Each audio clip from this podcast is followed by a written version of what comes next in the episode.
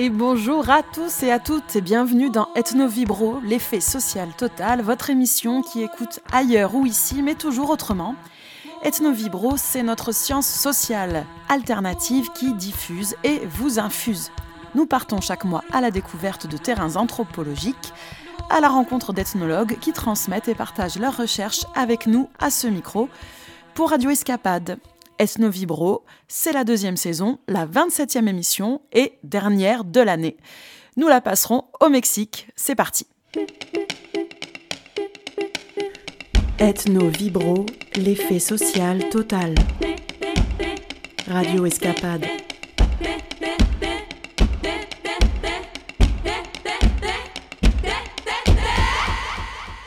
Après la punchline bourdieusienne, nous parlons de coups de poing Zitlaltec avec l'ethnologue Véronique Roussely que nous avons eu la chance de recevoir pour Ethnovibro à la fin du mois de mai. Elle nous décrit des formes de combat rituels non sportifs qui nous renseignent sur une forme de violence physique, éthique, communautaire et festive, et une violence pour le plaisir, por gusto. Un sujet qui nous oblige à observer et redéfinir plus précisément la violence et les pratiques corporelles, et le tout en musique comme de coutume.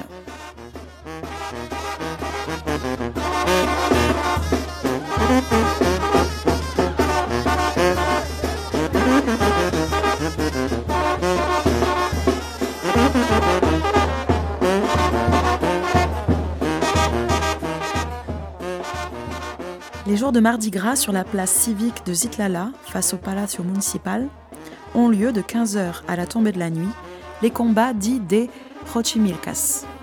Venus pour s'affronter entre différents quartiers et vêtus pour certains d'entre eux de l'habit traditionnel des femmes, ils s'assènent sans ménagement et serait-on tenté de préciser sans état d'âme, de puissants coups à poings nus ou à peine recouverts de légers bandages, principalement sur le visage. Les protagonistes, regroupés par barrios, exclusivement des habitants de Zitlala, s'opposent deux par deux, sans ordre établi, dans des arènes éphémères et mouvantes, parmi une foule compacte et attentive. Il n'existe ni règles écrites, ni limites de temps, pas même pour les femmes et enfants qui intégreront l'espace de combat plus tardivement, à la suite de ceux des Xochimilcas, et dont on remarquera l'absence de tenue particulière. Tous ceux familiarisés un minimum aux techniques de combat en général connaissent la dureté d'un point nu et la douleur résultant du coup, tant pour celui qui l'envoie que pour le destinataire. Néanmoins, la puissance des coups échangés ne doit pas égarer le chercheur qui, impressionné, chercherait à comprendre le phénomène en termes de violence, rituelle ou autre, car pour les Itlaltèques, les luttes ne sont pas considérées sous cet aspect, comme ils me l'ont répété à plusieurs reprises. Et si d'inévitables animosités personnelles surgissent au cours de l'affrontement, au demeurant vite détectées par les référés, les arbitres, elles sont rapidement canalisées, les combats n'étant généralement pas le lieu où se règlent les comptes. Les combats des Xochimilcas sont l'aboutissement d'un rituel où les cortèges dansés accompagnés de fanfares parviennent sur le Zocalo avant de se disperser pour s'incorporer à une multitude dense et impatiente. Le sang est chaud, ils savent pourquoi ils sont là, commente un combattant occasionnel.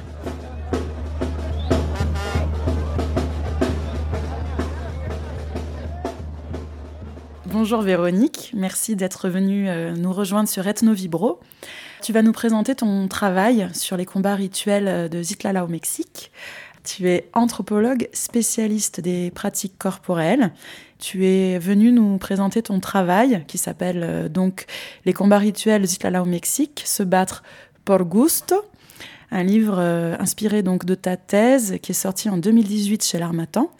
Est-ce que tu peux déjà nous donner le contexte de ton enquête, de ton terrain et de quoi il s'agit?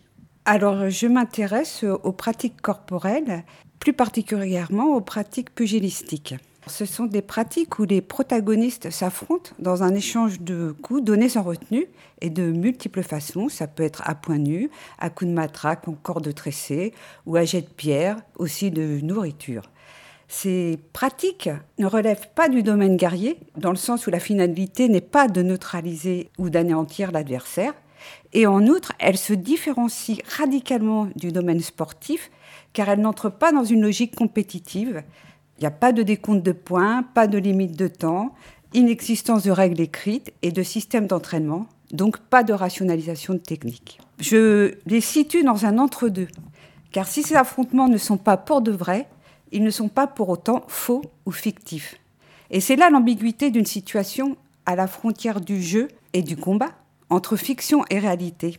Car les participants doivent s'engager physiquement dans l'affrontement, sans intention de nuire à son vis-à-vis. Pour autant, ils agissent dans un cadre fictionnel, hors de la réalité ordinaire, mais dans la réalité physique des interactions corporelles. C'est-à-dire que les coups bien réels n'ont pas la signification qu'ils auraient dans la vie courante. Donc tu veux dire que c'est très euh, cadré, mais que euh, les coups euh, font vraiment mal Exactement. C'est-à-dire que c'est cadré, ce sont des combats qui se déroulent à un moment précis, dans un temps imparti, et les coups sont réellement donnés. Mais très important, à la différence du sport, ce sont des pratiques où il n'y a pas d'entraînement. Donc les coups ne sont pas optimisés. Et donc, la force qui va être utilisée pour donner les coups, qui peut paraître très importante, quand on analyse réellement les gestes des combats, on se rend compte que le mouvement et le geste du coup qui va être porté est complètement euh, diminué par rapport à un, coup sportif. Ça rentre pas dans une forme de normalisation des, des mouvements. C'est pas codifié euh, comme dans un sport où il y aurait des normes de comment on doit donner un coup. C'est un peu plus libre. Oui, c'est libre. Chacun y va euh, dans sa technique personnelle, dans sa pratique personnelle. Il va y avoir des gens qui vont donner euh, des coups avec toute la force dont ils sont capables, mais parallèlement, ils ne vont pas chercher à nuire à l'adversaire. Il n'y a pas de norme, la seule norme, c'est d'y aller. Il n'y a pas de temps dans le, dans le déroulement du combat, c'est-à-dire qu'on combat jusqu'à ce qu'on en ait assez. Les seules règles qui ne sont pas écrites, c'est qu'on ne peut pas continuer à combattre quand le vis-à-vis n'est pas capable de répondre.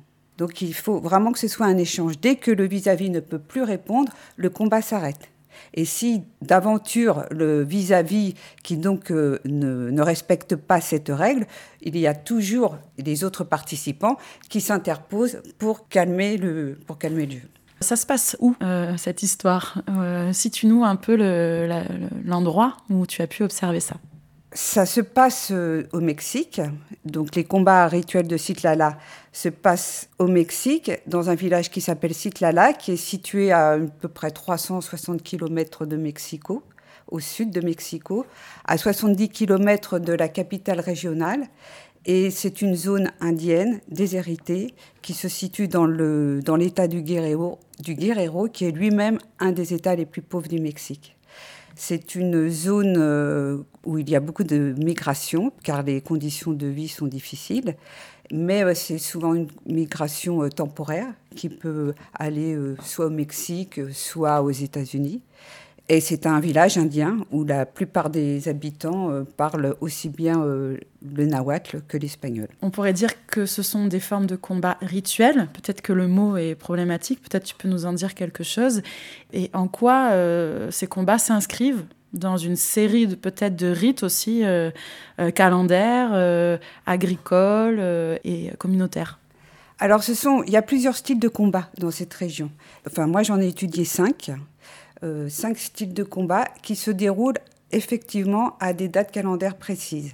En général, plusieurs de ces combats sont liés à des fêtes propitiatoires, enfin à des pétitions de pluie et donc des rites agricoles. Mais euh, on est dans une région où les gens, comme je disais, il y a beaucoup de migration, euh, ils vont travailler à la ville, donc ce sont des sociétés qui sont de moins en moins rurales. Et pourtant, les combats perdure.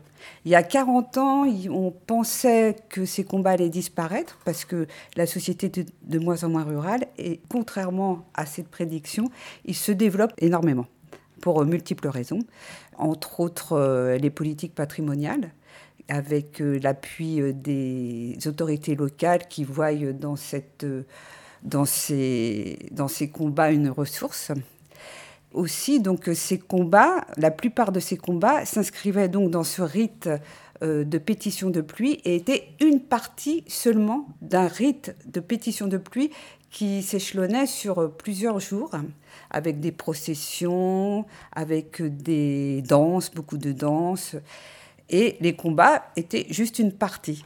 Mais avec euh, les, politiques patrimoniales, ces combats euh, deviennent de plus, s'émancipent de plus en plus du, rite et deviennent pratiquement une activité en soi. Les combats sont assez spectaculaires, donc ils attirent de plus en plus de monde. Étonnamment, ils n'ont pratiquement pas été étudiés par les, par les anthropologues.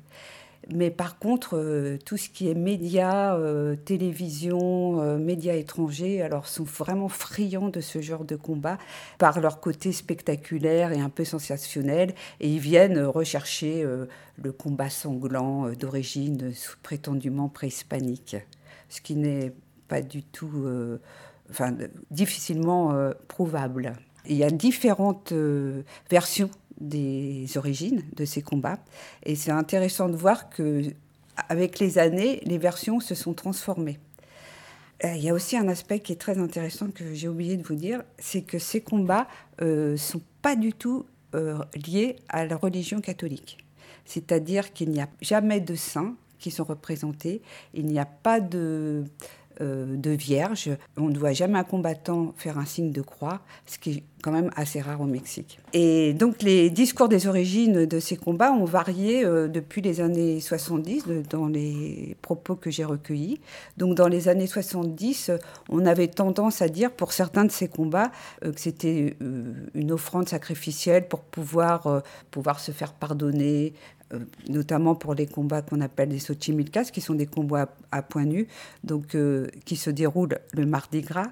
Et ces combats étaient considérés comme euh, une offrande à Dieu pour pouvoir arriver, purifier le mercredi des cendres. Donc ça, c'était un peu, on va dire, des origines chrétiennes de ces combats. Ensuite, petit à petit, et avec tout le discours de indigénistes, les combats sont devenus euh, de plus en plus euh, d'origine préhispanique. Donc là, les versions se transforment et deviennent très, de plus en plus précises avec vraiment des, des, origines préhispaniques euh, qui sont mises en avant et tout un discours sur la tradition, sur l'authenticité. La, Mais ce qui est intéressant, c'est que quand on va à Citlala et qu'on parle avec les acteurs. Donc il y a les acteurs, on va dire, euh, euh, institutionnels, les promoteurs culturels, qui eux ont donc ce discours euh, de la tradition, et les acteurs, les combattants, qui eux, quand on leur parle de ça, quand on leur parle de la tradition, en général, ils disent, bah oui, c'est ce qu'on dit. Mais pour eux, ça n'a aucun impact, ça ne... Ça n'a aucune résonance pour eux. Et quand on leur demande pourquoi ils le font, ils disent pas c'est pour les ancêtres, ils disent c'est por gusto, c'est-à-dire parce que j'en ai envie, parce que ça me plaît, parce que ça me fait plaisir. Et j'ai trouvé que justement, euh, il fallait écouter cette parole et que c'était très intéressant d'approfondir cette idée du gusto plutôt que d'approfondir une soi-disant euh, tradition euh,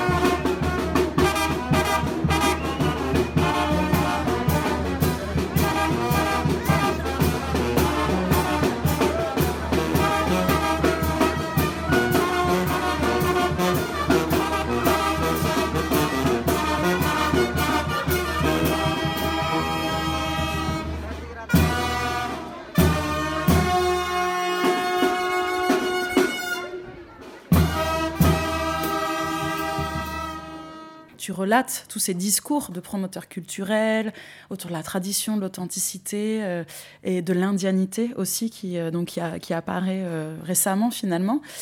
et aussi donc toute l'autre part de ton travail qui est donc une anthropologie du corps en fait, des pratiques corporelles et donc on va dire un peu au-delà et en deçà du discours, un peu euh, vraiment au centre finalement de tout. Comment tu pourrais euh, définir cette, cette, démarche que tu as eue d'observation, de description de, des pratiques corporelles?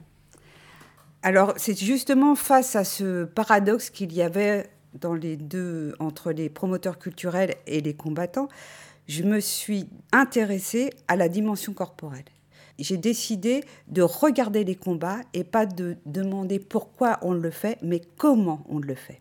Et à partir de ce moment-là, en observant les combats et en parlant avec les, acteurs de la manière dont ils combattaient, là j'ai eu une somme d'informations complètement différentes, mais très enrichissantes. Ça m'a permis vraiment, à mon avis, de comprendre ces combats, mais aussi d'avoir un regard sur tous les jeux anciens, traditionnels, qui ont existé partout dans le monde, qui en général sont, sont perçus comme des jeux hyper violents, dans lesquels on est on a dans des sociétés euh, euh, cruelles où les gens euh, se, se, tapent dessus gratuitement pour un espèce de reste de sauvagerie de, de, notre humanité. Et en regardant spécifiquement les gestes des combats, j'ai vraiment pu comprendre comment ils se battaient.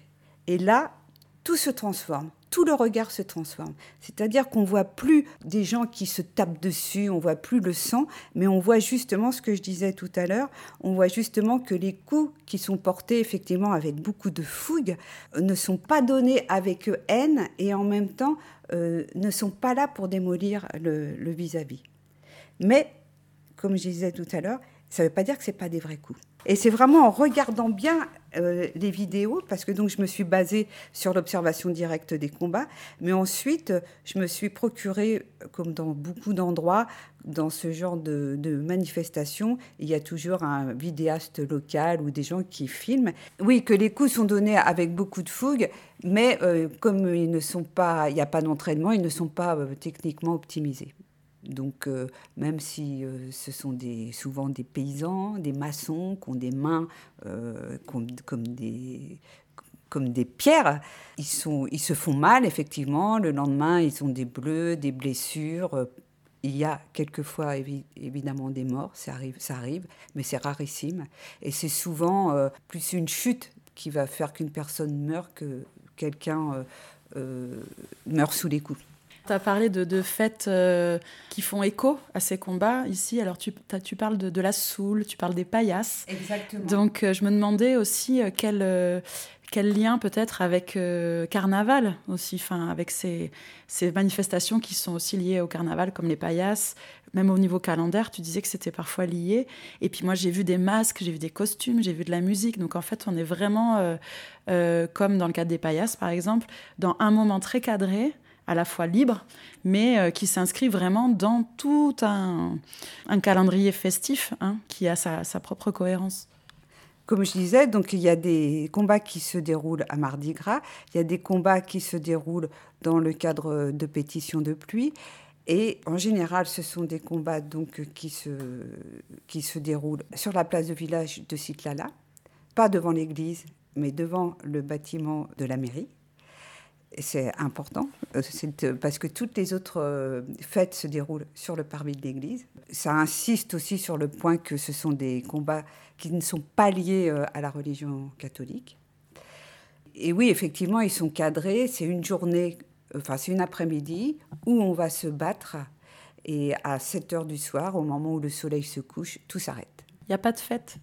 Alors, si. Alors, ça commence, en général, ça commence la veille. Les combats s'organisent autour d'un ce qu'on appelle un capitaine. Donc c'est une personne qui euh, pendant un an euh, est chargée un peu de, regrouper des combattants et il va recevoir les combattants chez lui. Donc on commence à manger, à boire, du mescal en général, qui est un alcool euh, local à base d'un cactus et qui titre à 40 degrés. Donc c'est quand même une bonne un bon stimulant, on va dire. Et euh, il y a des danses, c'est-à-dire que les combattants, avant de commencer le combat, vont danser Alors dans certains combats, euh, les hommes, certains hommes, pas tous, mais disons ceux qui sont les plus aficionados, sont habillés avec le vêtement traditionnel des femmes pour les combats du carnaval. Donc ils arrivent habillés et dansent. Et ensuite, les combats se font en musique, avec, au son de fanfares euh, locales. Et dans les combats des tigres, alors là, euh, c'est autre chose. donc les combats des Xochimilcas qui se déroulent le mardi gras, ce sont des combats à point nu, où les gens euh, se tapent dessus, principalement au visage. Et les combats des tigres, ce sont des combats qui se font le 5 mai à Citlala, mais aussi dans d'autres euh, localités. Alors, ce sont des combats qui, en général, se font à coups de, de riatas, qu'on appelle. Donc, c'est une espèce de matraque en corde nouée. Et les, protagonistes se frappent avec cette matraque sur le visage et sur le corps, mais le visage est recouvert d'un masque, un masque en général qui figure un tigre, d'où le nom des combats de, de tigre. Et c'est un masque qui est fait de quatre couches de croûte de cuir cousues ensemble et euh, peinte euh, de toutes les couleurs avec euh, des yeux, des miroirs à la place des yeux. Donc c'est visuellement c'est très impactant. Et ce, masque sert surtout de casque, c'est-à-dire que quand ils se prennent les coups de, cette matraque encore de nouer, ça leur protège le visage. Tous ces combats se font en musique.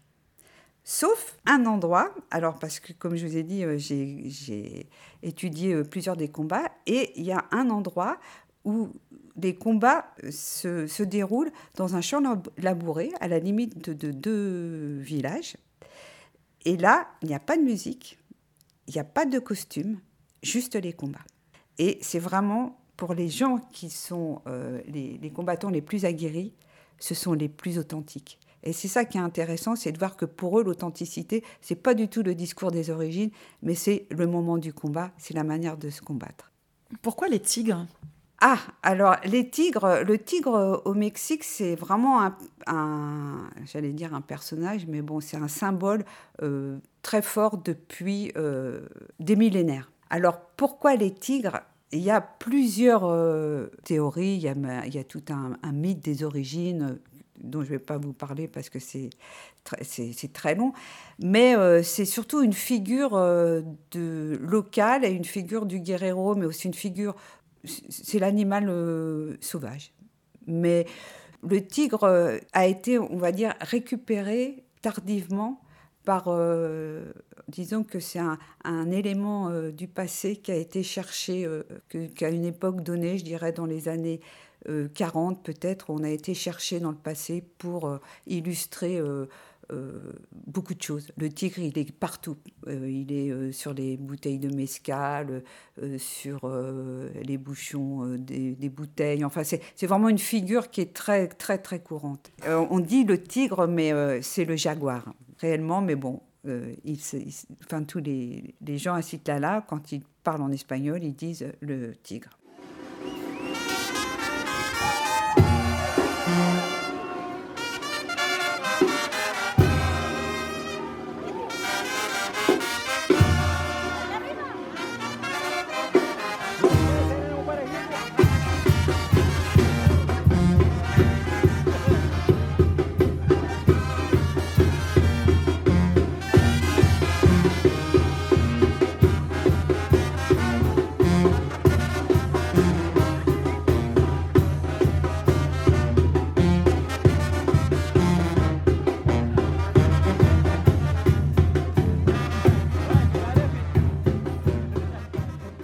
Commence dans la matinée. Les hommes qui participeront au combat se réunissent en petits groupes, généralement du même quartier, chez les parents, amis ou compadres. On s'affaire autour des armes, en l'occurrence les reatas. Les masques sont ajustés, on apporte une dernière retouche au costume pour ceux qui en porteront avant de se rendre chez le commissario ou capitaine, le plus souvent un tigre réputé pour sa valeur combative. Celui-ci offre à tous de quoi se sustenter, de la bière et du mescal. Au fur et à mesure des arrivées, l'ambiance monte en intensité dans la chaleur étouffante, tandis qu'une fanfare joue sans interruption la musique des tigres. Ils sont bientôt une centaine.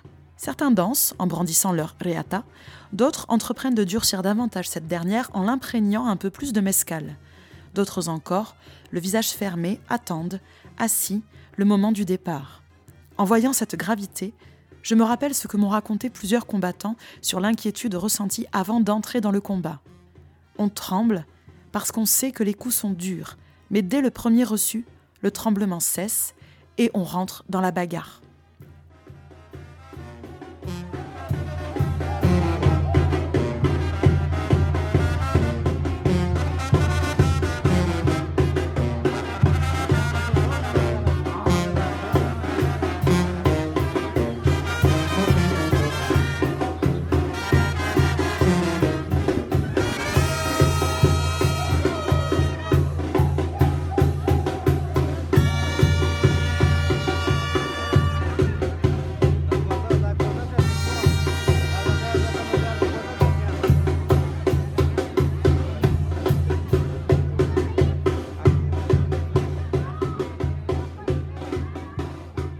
Alors oui, moi ce que j'ai trouvé assez intéressant, c'est euh, la question de la violence. D'une violence euh, comme éthos, d'une violence pacifique. Et d'une violence qui parfois peut être aussi une forme de résistance au, enfin comme un symbole de, force communautaire face à l'État, ou une violence qui n'est pas euh, comme euh, on pourrait dire aujourd'hui par exemple en France, qui est quand même très très décriée, même on a vu avec les gilets jaunes, on a vu, enfin c'est très mal d'être violent, c'est pas bien, euh, voilà. Donc la violence physique notamment, parce que la violence symbolique et sociale existe et elle est beaucoup mieux acceptée. Mais là, donc, il y a une vraie, il y a une violence qui a toute sa place dans la communauté, et donc qui finalement est sous contrôle aussi de la communauté. Qu'est-ce que tu peux en dire? Alors, euh, la violence, c'est quand même une notion euh, assez complexe. Et je pense que il faut, enfin, c'est une, c'est une notion complexe et qui change. La violence, c'est quand on dépasse certaines limites qui sont établies. À cet état-là, les gens nous disent il n'y a pas de violence parce qu'il n'y a pas de haine. C'est-à-dire que pour eux, se battre avec la violence, c'est quand tu veux démolir la personne et c'est quand il y a de la haine. Là, il n'y a, pas de, a pas de violence parce qu'il n'y a pas de haine. Donc, euh, moi, je parlerais plutôt de rudesse ou de peut-être de brutalité. Parce que la violence, ça a une connotation euh, assez négative. Et comme les acteurs disent que c'est pas violent, je pense qu'il faut vraiment euh, réfléchir autrement. Alors, c'est pas parce qu'il y a une rudesse dans les combats que c'est violent. Alors, autour du sang, il y a aussi tout un discours, et alors qu'on retrouve dans, euh, dans, plusieurs endroits, c'est que on se bat et le sang euh, est une offrande à la terre pour que les récoltes soient les, meilleures. Donc ça, c'est le discours des promoteurs culturels. Et quand on regarde les combats, on voit qu'il n'y a absolument aucun euh, traitement particulier avec le sang. Et en général, quand un combattant sent, il y a toujours quelqu'un qui lui passe un un bout de papier hygiénique, il s'essuie et il le jette par terre. Il n'y a vraiment aucun traitement spécifique du sang. Donc là, ce discours autour du sang, c'est vraiment quelque chose de complètement inventé qui n'a pas d'écho euh, chez les combattants. On ne vient pas pour euh, euh, saigner et donner à la terre son, tribut pour qu'elle puisse être généreuse ensuite par rapport à l'agriculture. Mais est-ce que quand même la présence du sang, c'est pas aussi un témoin, une marque du courage, du fait qu'on a tenu, qu'on a combattu? Et est-ce que c'est pas lié aussi à une forme de, d'expression de la virilité? Alors, le, les coups sont peut-être plus importants les traces, euh, on va dire les traces des coups du lendemain sont plus importantes que le sang. C'est-à-dire que les gens, le lendemain, quand ils ont des bleus, quand ils sont un peu cabossés, ils les exhibent toujours avec une certaine fierté.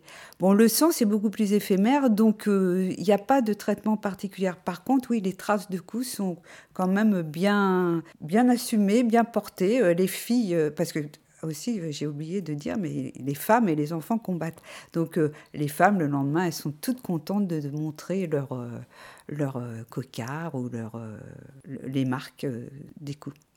Cette présence féminine, elle est récente ou ça a toujours été et Alors ça dépend. Il y a certains combats, donc ceux dont je vous parlais, qui sont très, très dépouillés. Là, les femmes participent depuis les années 60 à peu près. À Sitlala même, donc dans le village de Sitlala, les femmes participent au combat à point nu depuis au moins 20 ans. Et elles participent au combat des tigres depuis deux ans. Donc c'est tout nouveau. C'est une des transformations donc euh, contemporaines que tu as pu constater dans, dans, ces combats. Il y en a d'autres, j'imagine, avec le patrimoine, avec le tourisme. Il y a énormément de transformations. Depuis la première fois où j'ai, pu observer ces combats jusqu'à maintenant, il y a énormément de transformations, mais je pense que la plus importante, c'est au niveau de l'espace. C'est-à-dire qu'il euh, y a dix ans à peu près, l'espace était complètement libre. C'est-à-dire que les combattants rentrait sur la place du village, euh, la foule, et les aires, de, les aires de combat éphémères se faisaient au fur et à mesure dans la foule, dans différents endroits.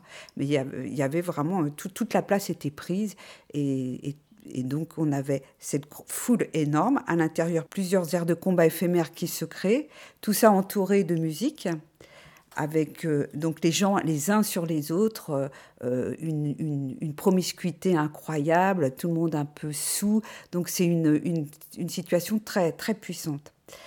Et petit à petit, les autorités ont décidé de circonscrire l'endroit pour justement arriver à ce que la foule se, soit, se sépare des, des combattants.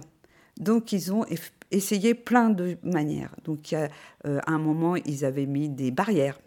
Et donc, les combattants rentraient, s'affrontaient. Mais ce qui était marrant, c'est que personne ressortait. Et la foule était autour des barrières. Mais il y avait une espèce de, au fur et à mesure, donc il y avait la foule qui poussait les barrières et les combattants qui rentraient, qui ne sortaient pas, donc qui les poussaient de l'autre côté. Et inévitablement, à un moment donné, les barrières tombaient par terre. Donc ça, c'est assez important parce que justement, il y a eu aussi une création de gradins. Donc ça crée un, ça devient un spectacle puisqu'on regarde alors qu'avant, c'est-à-dire que la foule se mêlait aux combattants, il n'y avait pas de spectateurs, tout le monde participait. Même si on combattait pas, on participait quand même dans la création des espaces, dans les mouvements de foule. Là, en créant donc cet espace particulier, ça a énormément changé. Donc pour moi, c'est une des transformations les plus importantes. Ensuite, bon, il y a euh, toutes euh, les invitations, enfin, toute la, publicité qui se fait autour des combats. On arrive à trouver des affiches sur euh, les combats des tigres jusque dans la capitale régionale, des espèces d'énormes panneaux qui vantent la, culture traditionnelle de Citlala.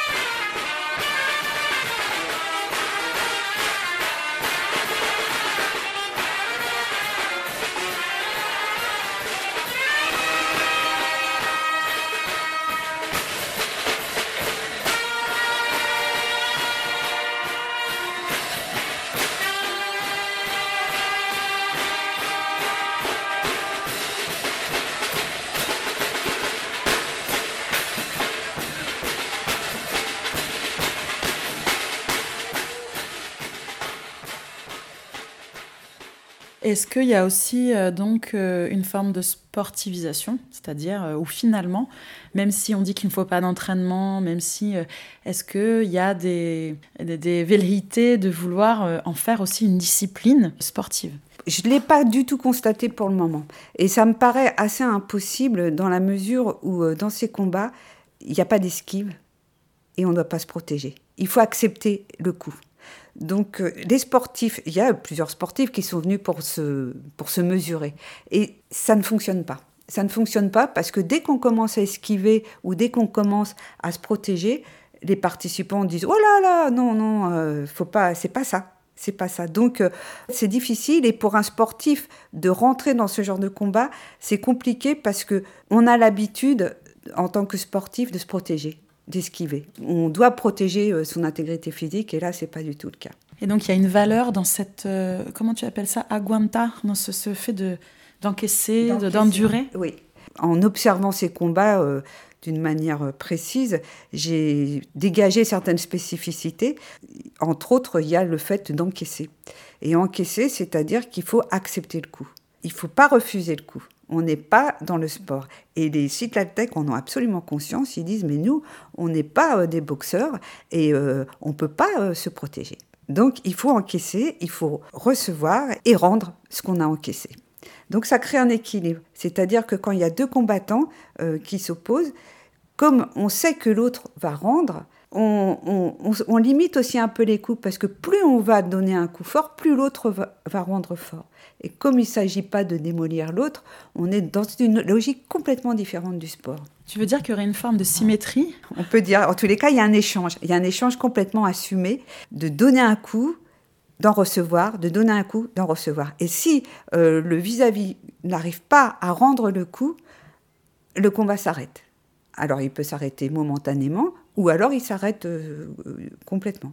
Et ça arrive effectivement que certains protagonistes qui sont emportés par leur fougue euh, continuent à attaquer euh, une personne qui, ne peut pas répondre. Et là, tout de suite, les membres de son, de son groupe interviennent pour calmer le jeu. Il faut qu'on arrive à se défaire de, de l'idéologie sportive qui, a complètement colonisé euh, nos, imaginaires. Et il faut vraiment qu'on arrive à, se dire qu'il y a d'autres manières, il y a d'autres pratiques corporelles et qui ne sont pas du sport. Donc euh, pour moi c'est vraiment important et ça ouvre un champ un champ de recherche qui n'a pas été encore euh, très exploré par les, par les anthropologues qui se sont plus cantonnés à l'étude du sport. Tu parles aussi, ça m'a intéressé, de forme narrative du corps. Qu'est-ce que tu entends par là? Alors, ce que j'entends, c'est que justement, quand on lit, euh, le, corps nous raconte des choses. Le geste nous raconte des choses. Et c'est ça qui m'a intéressée, et c'est un peu le cœur de, mes recherches, c'est justement de voir euh, ce que, ce que l'analyse du geste ou l'analyse du corps peut nous apporter dans la compréhension de certaines pratiques. Toi, Véronique, pourquoi euh, tu as étudié ça? Quel est toi ton, ton rapport à ces pratiques corporelles de combat? Est-ce que tu pratiques aussi. Euh, bah, Ça fait très longtemps que je m'intéresse à des formes de combat. Euh, sportifs en général et des arts martiaux. Je suis très intéressée par ça. Et quand on m'a parlé à Mexico de ce genre de ce style de combat, je me suis dit, c'est super intéressant. Et d'ailleurs, euh, la première fois où je suis allée, je pensais vraiment me retrouver face à des combats euh, singuliers, des choses vraiment rares. Et je me suis rendu compte, au contraire, que pas du tout. Que ces formes de jeux d'affrontement, parce que on parle de combat, mais c'est pour moi, je, je, le mets dans une série de jeux d'affrontement, sont des choses, enfin, sont des pratiques qui ont existé de tout temps, partout dans le monde. Enfin, plus je fais des recherches et plus j'en découvre tout le temps des nouvelles. Alors il y a celles qui ont disparu, mais il y a aussi celles qui réapparaissent, comme la soule par exemple, qui a tendance à réapparaître, les paillasses qui n'avaient pas vraiment disparu mais qui, qui sont revitalisées, pour parler de la France, mais euh, il y a euh, aussi des formes de jeux d'affrontement qui s'inventent, notamment des batailles de nourriture euh, super importantes en Espagne, comme la, tomatina, qui est une bataille de, tomates géantes qui peut réunir jusqu'à 50 000 personnes, et ce sont des centaines de tonnes de tomates qui sont utilisées comme projectiles pendant une heure seulement. Et alors dans ces formes de combat euh, nouvelles, on peut dire que l'aspect ludique est beaucoup plus présent.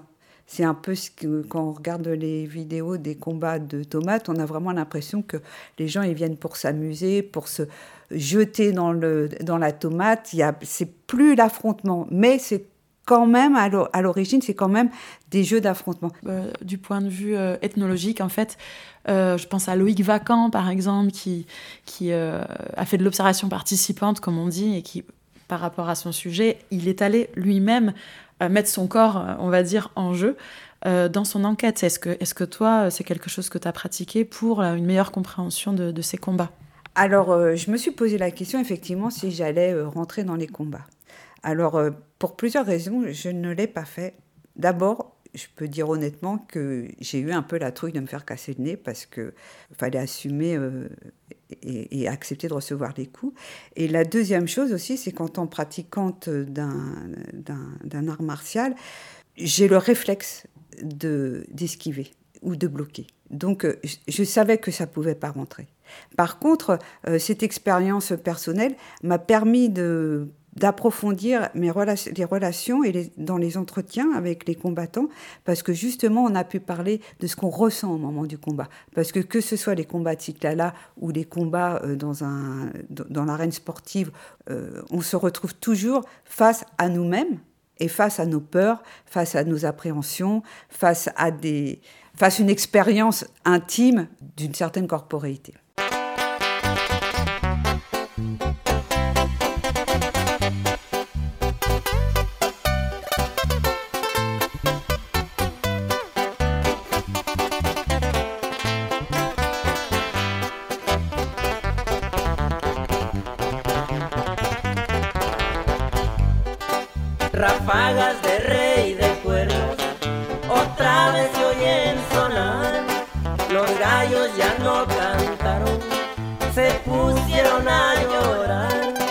Cuando oyeron la noticia que en Culiacán capital, de forma muy alevosa, matan a Julio Beltrán.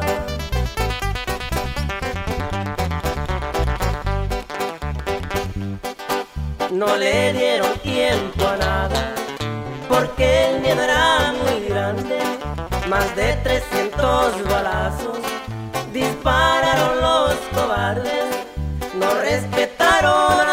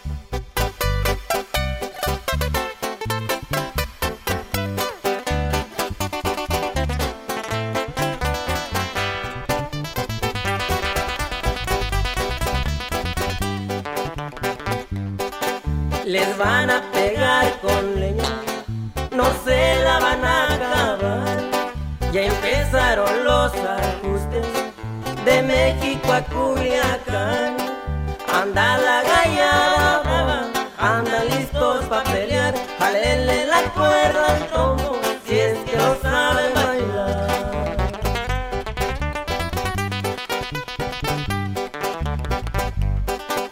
Julio con su cuerno egipcio no les pudo disparar, le ganaron la partida como al gallo de San Juan, cayó como caen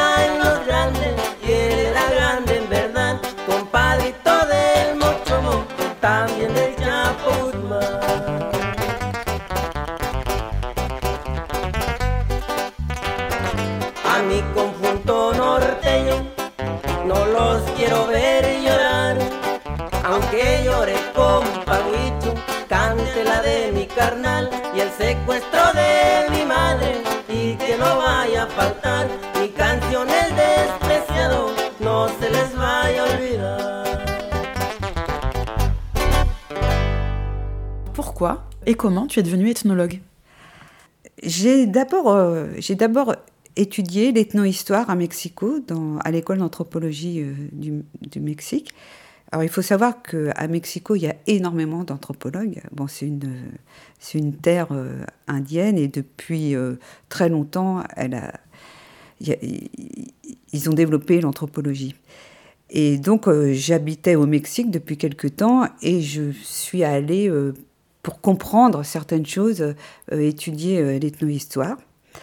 Ensuite, euh, j'ai un peu laissé.